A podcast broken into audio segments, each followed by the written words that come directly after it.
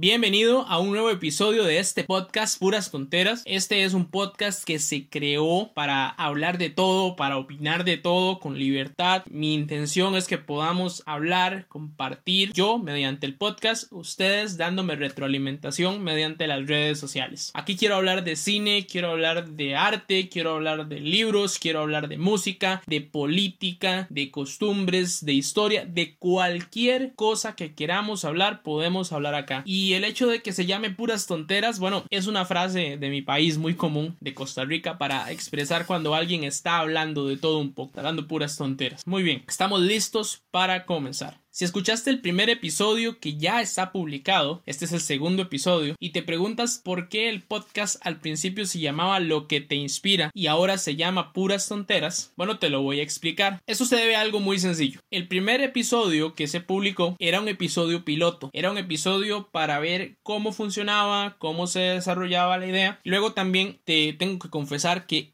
ese fue mi primer episodio de podcast que he hecho en toda mi vida. Volviendo a lo del nombre, bueno, decidí cambiar el nombre porque entendí que este nombre, el primero, lo que te inspira, es un nombre que sí, es un nombre bonito, pero no expresa realmente la naturaleza de este programa de podcast que quiero hacer. Yo en este programa quiero hablar de todo, quiero hablar de las cosas que me inspiran, pero quiero hablarlo de una forma desenfadada, de una forma tranquila. Igual te garantizo que no vas a escuchar acá malas palabras, por si está escuchando algún niño, puedes tener confianza de que no vas a escuchar palabrotas acá en este podcast. Muy bien, una vez explicado el cambio del nombre y todos los demás detalles, vamos a lo que vinimos, vamos a la materia, lo que nos trajo aquí hoy a este podcast, lo que te trajo a escucharlo. Muy bien, hoy quiero hablar acerca de una película que a mí me encanta, es una película muy buena, vamos a incluir un poquito de historia, pero es una película muy buena que a mí me encanta, la película que salvó, que salvó a Marvel Studios. Vamos a dar datos interesantes relacionados al tema, pero sobre todo esto, la película que salvó a Marvel Studios. ¿De qué lo salvó? De todo lo malo que podría pasarle. Es bien conocido que Marvel eh, se encontraba en una de sus peores situaciones allá en los 90 debido al poco éxito que habían tenido sus películas. Esta película de la que vamos a hablar hoy literalmente llegó a salvar el universo de Marvel. Y no solo a salvarlo, en los 90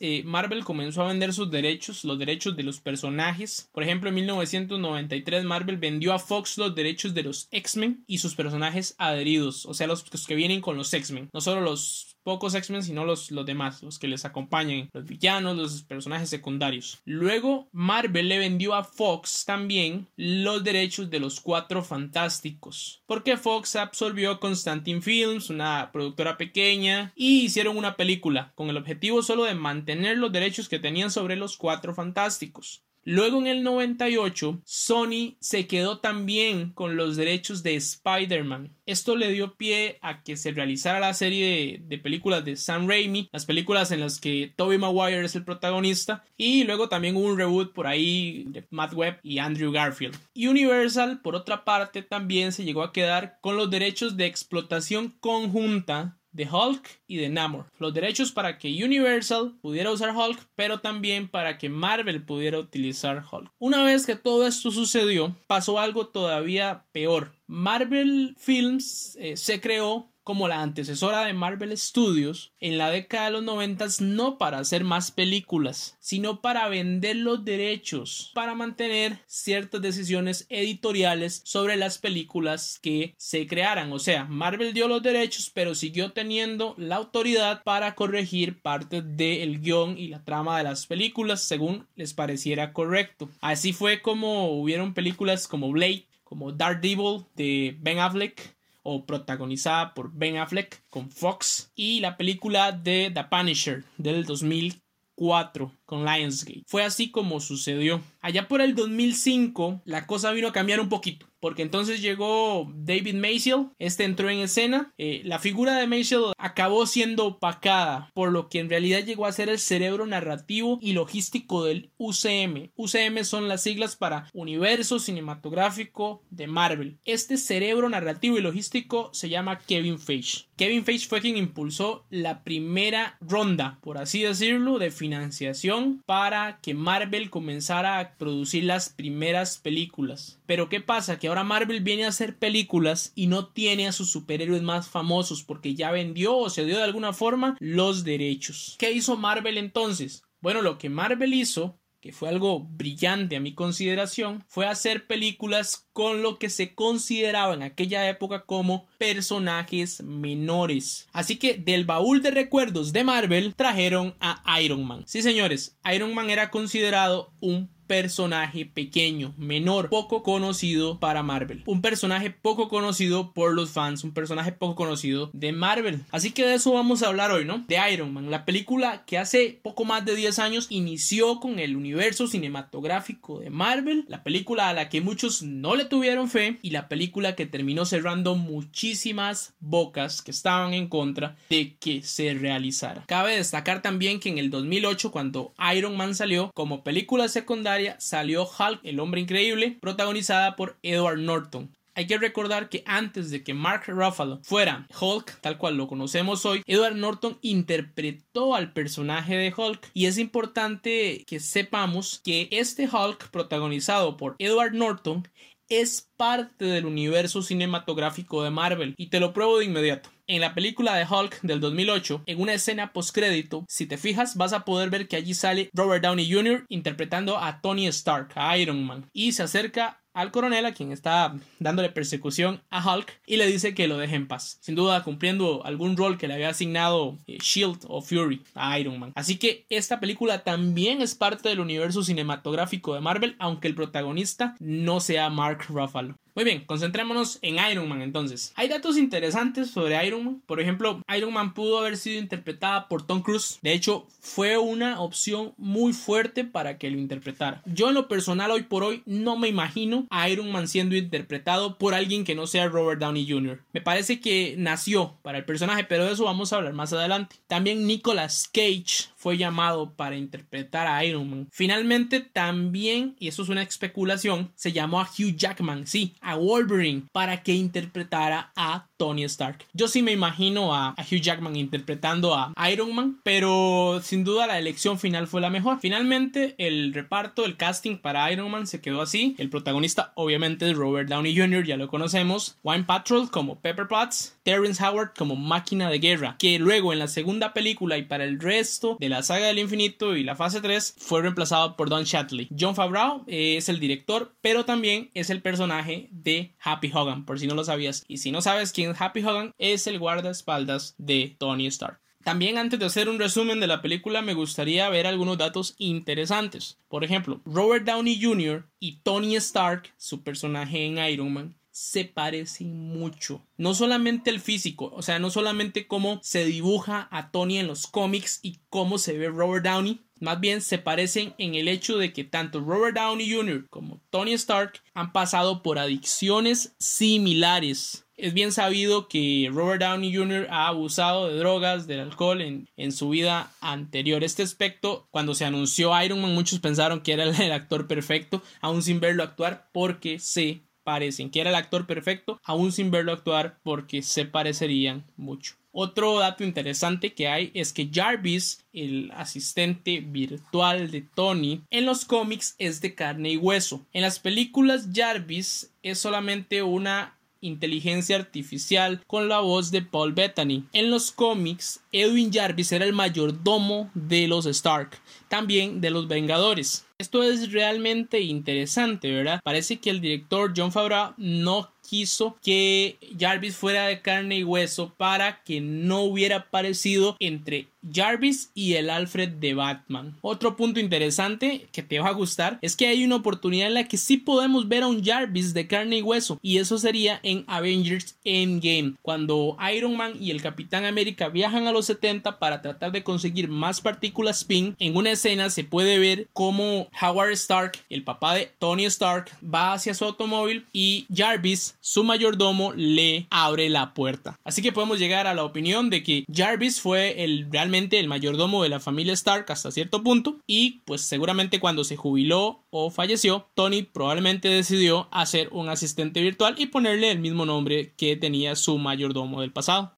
Teniendo todos estos datos presentes, habiendo enriquecido nuestra cultura marvelística, vamos a proseguir con el resumen de la película. Este resumen, en caso de que tú no hayas visto la película, te va a servir mucho, pero está lleno de spoilers. Si por algún motivo viste Vengadores, viste algunas películas de superhéroes, pero no viste la primera, que es Iron Man del 2008, te recomiendo que pauses acá de inmediato, vayas la mires y después regreses para que puedas escuchar mi análisis. Este no es un resumen de la película tal cual, pues la película ya fue hace 11 años que salió y creo que muchísimos la hemos visto. Probablemente muchos, pero muchos de los que escuchen este podcast ya la han visto. Vamos a hacer un breve recorrido por el camino de la nostalgia a la hora de escuchar este resumen de la, de la película. Una película que seguramente nos enganchó a millones y que a mí en lo personal fue la que me llevó a hacerme fan de la banda ACDC. Muy bien, vamos a ello. La película empieza mostrándonos a un Tony bastante egoísta. Empieza mostrándonos a Tony Stark, un genio millonario, playboy, no filántropo. Sí, es un Tony egoísta. Él muestra, es, es, un Tony narcisista en realidad lo que se logra ver, muy preocupado solo por mi propia opinión, por cómo me veo, por las cosas que hago y me interesan. También muestra a Tony con un profundo irrespeto por las mujeres, a las que trata como objetos, ¿no? Un millonario playboy no filántropo cualquiera. Muy bien, en la primera escena nos presentan a Tony viajando escoltado por militares del ejército estadounidense en la provincia de Kunar en Afganistán. Él va con los soldados, va platicando, de repente son atacados. Son atacados por una guerrilla que se hace llamar a sí misma los 10 anillos. Esta guerrilla secuestra a Tony, ¿no? En estas escenas se ve como un misil cae, explota cerca de donde está Tony y algunos de los fragmentos se le clavan en el pecho, atravesando un chaleco de seguridad que él traía. Allí se nos hace un corte, vamos 48 horas antes y podemos ver algunas de las cosas que Tony hacía, que ya mencioné, el respeto por las mujeres, las fiestas, los casinos en general y luego el viaje. Una vez que Tony está en Afganistán, hace la demostración del misil Jericho. Es un misil creado por Stark Industries, bastante poderoso. Él pretende venderlo a las armadas de diferentes países, ¿no? Como una de sus armas para supuestamente, entre comillas, defenderse ellos y defender los intereses de Estados Unidos. Regresando a la primera escena de la película, entonces Tony es secuestrado por este grupo, los 10 anillos, y lo llevan a pues su ubicación secreta y lo encierran en una cueva. En esta cueva podemos ver eh, cómo un hombre al que aún no se logra reconocer está realizando una especie de operación en el pecho, en el torso de Tony. Cuando Tony despierta se da cuenta de que tiene una placa metálica metida en el pecho conectada con unos cables a una batería de auto. Allí Tony se espanta, brinca, se quita la manguera para respirar que tenía y nos presentan a este personaje, Ginseng. Ginseng es un hombre que ya tiene más tiempo allí secuestrado que el mismo Tony Stark. Luego Ginseng le comenta a Tony que él es de un pequeño pueblito llamado Gulmira. La cosa es que estos em, secuestradores que forman esta guerrilla, los 10 anillos, le piden a Tony que para liberarlo les fabrique un misil, el misil Jericho que hizo en la demostración de armas. Tony dice que se niega, pues ellos lo torturan sumergiéndolo en agua y ya él accede a crear el misil. Entre escenas podemos ver cómo también Tony y Jensen han ido desarrollando cierta amistad, van conversando, se van conociendo y Tony utiliza a Jensen como asistente para construir, entre comillas, el misil Jericho que le encargaron. Bueno, la realidad es que como muchos ya sabemos, eh, Tony no construye un misil Jericho, sino que construye el primer prototipo de un traje de, de exoesqueleto, un traje de combate al que después se le llamará el Mark I. Crea pues el primer prototipo del Mark I, es un bastante rudimentario con armas muy sencillas. El Jinsen tratan de escapar de la cueva y en el escape Jinsen es atrapado y lo matan, le disparan en el pecho. Cuando Tony se encuentra con Jinsen, sus últimas palabras, las de Jinsen antes de morir hacia Tony, son Stark, no desperdicies tu vida, no desperdicies tu vida, porque Tony y Jensen ya habían estado hablando de esto, de que la rebeldía de Tony había hecho que desperdiciara todo ese talento que tenía para la creación, para la invención, todo ese talento de ingeniero que Tony tiene, lo ha desperdiciado durante muchos años de su vida debido a su estilo de vivir desenfrenado. Tony aprende una valiosa lección, logra ver cómo sus armas no están beneficiando al mundo, sino que lo están perjudicando muchísimo, que sus armas no solo quedan en el ejército de su país, sino que sus armas también llegan a manos de mercenarios que matan por diversión y por poder. Seguido de esto, Tony escapa de la cueva, sale con un lanzallamas incorporado a uno de los brazos del traje Mark I, que aún no se llama así, pero se llegará a llamar, quema la mayoría de las armas que este grupo, los 10 anillos, tiene y activa un propulsor en los pies del traje y sale volando y luego aterriza en el desierto. Una vez que todo esto sucede, pues Tony es rescatado por Rhodey y otros soldados con helicópteros y lo llevan a la base, de allí lo llevan de vuelta a su hogar. Cuando Tony se encuentra nuevamente con Pepper, lo primero que le solicita son dos cosas. Uno, una hamburguesa con queso. Y dos, le solicita una conferencia de prensa. En esta conferencia de prensa, Tony está allí con Pepper o Badaya. También podemos ver una escena en la que la gente Colson llega a buscar a Pepper para, para poder agendar una cita para hablar acerca de las acerca de los detalles del escape de Tony de su cautiverio. Claro, esto es un guiño a que pronto Tony sería parte de los Vengadores o de lo que fue conocido como Iniciativa Vengadores. Una vez Tony está conversando eh, con los periodistas, le dice he reflexionado sobre mi vida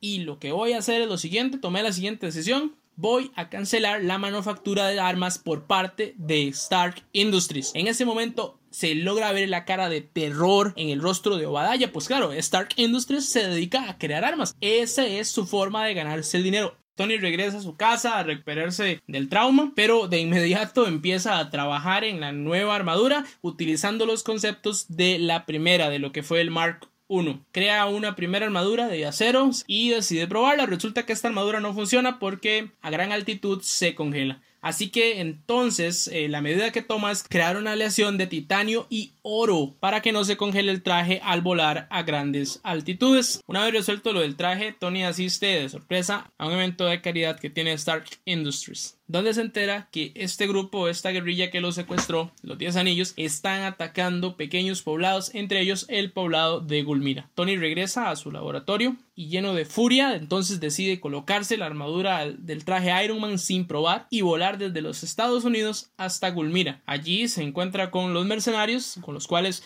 acaba fácilmente. De hecho, está una de las mejores y más memorables escenas de la película porque Tony lanza un misil a un tanque blindado, se da la vuelta y camina. Mientras tanto, se ve como el tanque explota en una gran explosión a sus espaldas. Finalmente, él entrega a uno de los líderes de los 10 anillos a los pobladores que seguramente deben haberlo matado, pero no se ve en la película. Y Tony regresa volando a los Estados Unidos, pero en el camino eh, es interceptado por dos F-22 eh, sí, aviones de combate del ejército de los Estados Unidos. Finalmente, después de una persecución bastante interesante, termina derribando uno de los F-22, pero salva al piloto también y regresa a su casa. Justamente después de esto logramos observar en la siguiente escena cómo Obadiah Stein, el segundo al mando en Stark Industries, está haciendo negocios con los terroristas, les está entregando armas. De hecho, no solo eso, sino que fue Obadiah